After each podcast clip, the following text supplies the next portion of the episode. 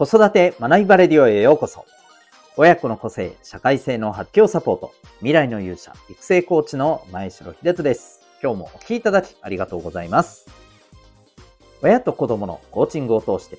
お子さんが失敗から学ぶマインド、息を吸うようにチャレンジする行動力を身につける。そんな子育てのサポートをしております。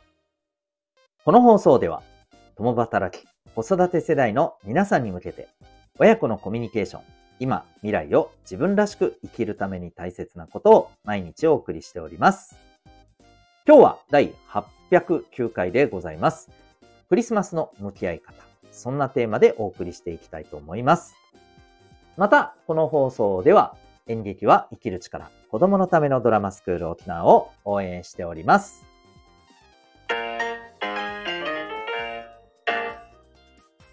それでは今日のテーマでございます。まあ、今日はどちらかというと、なんかゆるっとした感じではあるんですけど、クリスマスに向けてのお話でございます。まあ、とにかくあの、クリスマスはね、楽しく、楽しく、とにかく楽しく、はい。えー、以上。いや、これで終わるのはダメですよね。はい。あの、まあ、とにかく楽しむのがね、一番いいとは思うんですけども、えっ、ー、と、まあ、そこにやっぱりもう一つ、あのこれは入れた方がいいのかなと思う要素が、うん、まあ、これは別に今に始まったことじゃないんですけど、やっぱり一年を振り返るっていうのもね、すごく重要じゃないかなと思うんですよね。先日、えっ、ー、と、まあ、とある、あの、サポートをしている方とお話をしている中でですね、えっ、ー、と、まあ、あの、サンタさんに対して、えー、手紙を書くっていう、やっぱりことを、まあ、結構ね、されてる方いらっしゃると思うんですけど、えー、その話になったんですよね。うん、で、やっぱり、あの、こう感謝されるとね、やっぱりサンタさんだって嬉しいよねっていう話になって、で、そこからやっぱり感謝することって大事だし、で、クリスマスが終わったらもうね、皆さんもこれ感覚的にわかると思うんですけど、もう一気にああ、今年も終わりだなっていう感じになるじゃないですか。12月26日のこの瞬間から。うん。やっぱりそういうタイミングでもありますから、ここでね、えー、まあ、サンタさんにももちろんですけどね、あの、身近な大事な人に対しての、やっぱり感謝の気持ちっていうのを表現するっていうのもすごく重要じゃないのかなというふうに思います。はい。まあ、あの、クリスマスって本来こういうものですよ、みたいな話ってネットで調べればね、いくらでも出てきますけれども、例えばその中でもね、やっぱりこう感じるのは、特にやっぱり家族に対しての、あの、一緒に過ごして、で、ね、まあ、もちろん美味しいものも食べながら、楽しく過ごしながら、もちろんプレゼントっていうところのの楽しみもありながら、でも、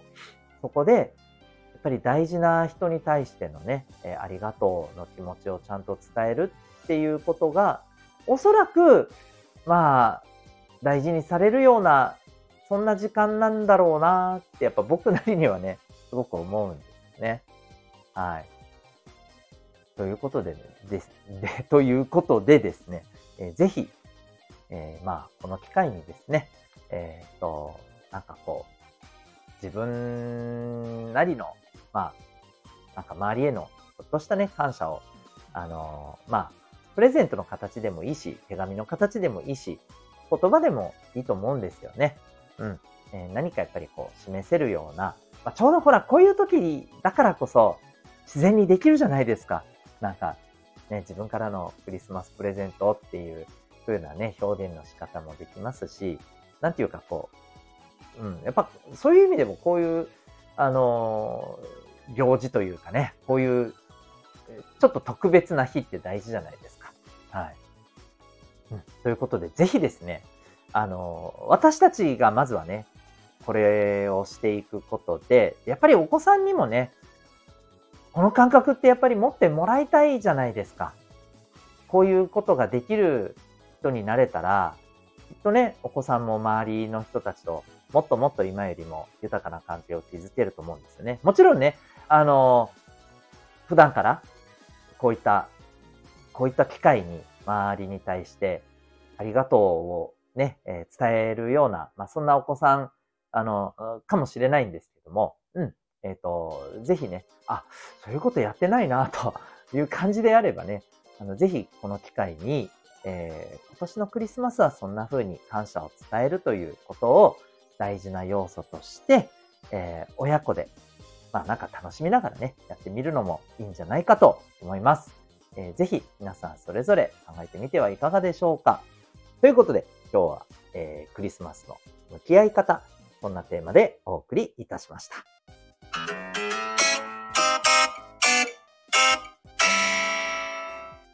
それではここでお知らせをさせてください。今、学習関係の教室に通っているんだけれども、いまいち結果が出ない。ややもすると、むしろ下がってないとかですね。えそんな風に感じられているお母さんお父さんに、え特にお聞きいただけたらと思います。これって一体何でしょうか？えー、もしですね、まあ、まあ、子供はもうなんかこういうのやらせてもダメなのかなと、えー、そういうふうに思うのはもちろんあのまだ早いと思います。うん。で、もっと言うと、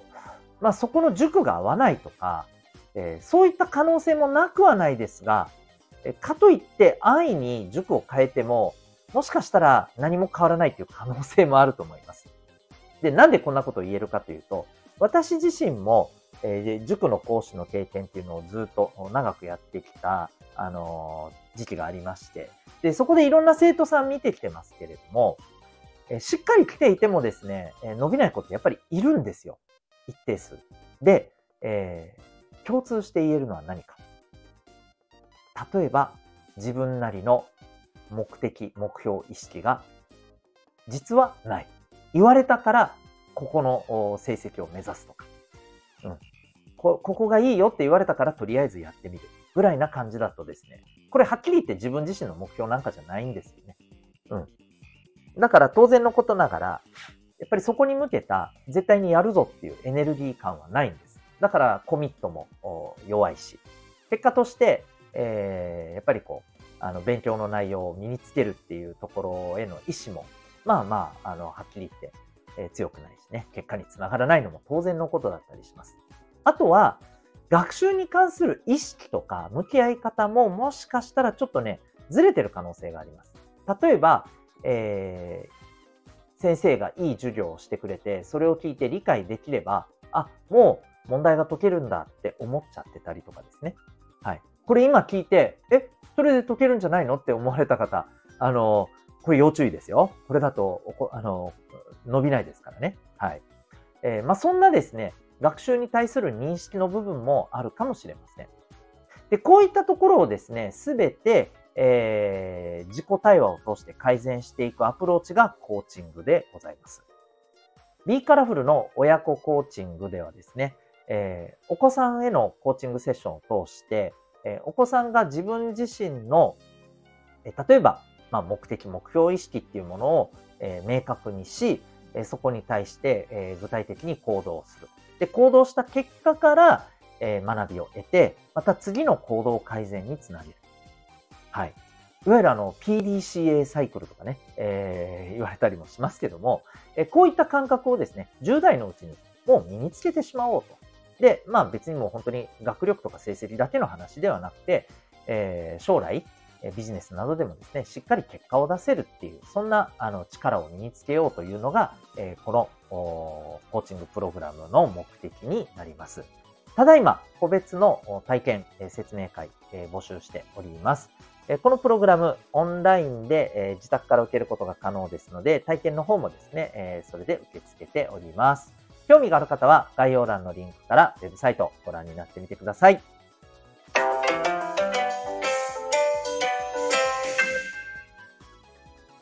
エンディングトークでございます。ここまでお聴きいただきありがとうございます。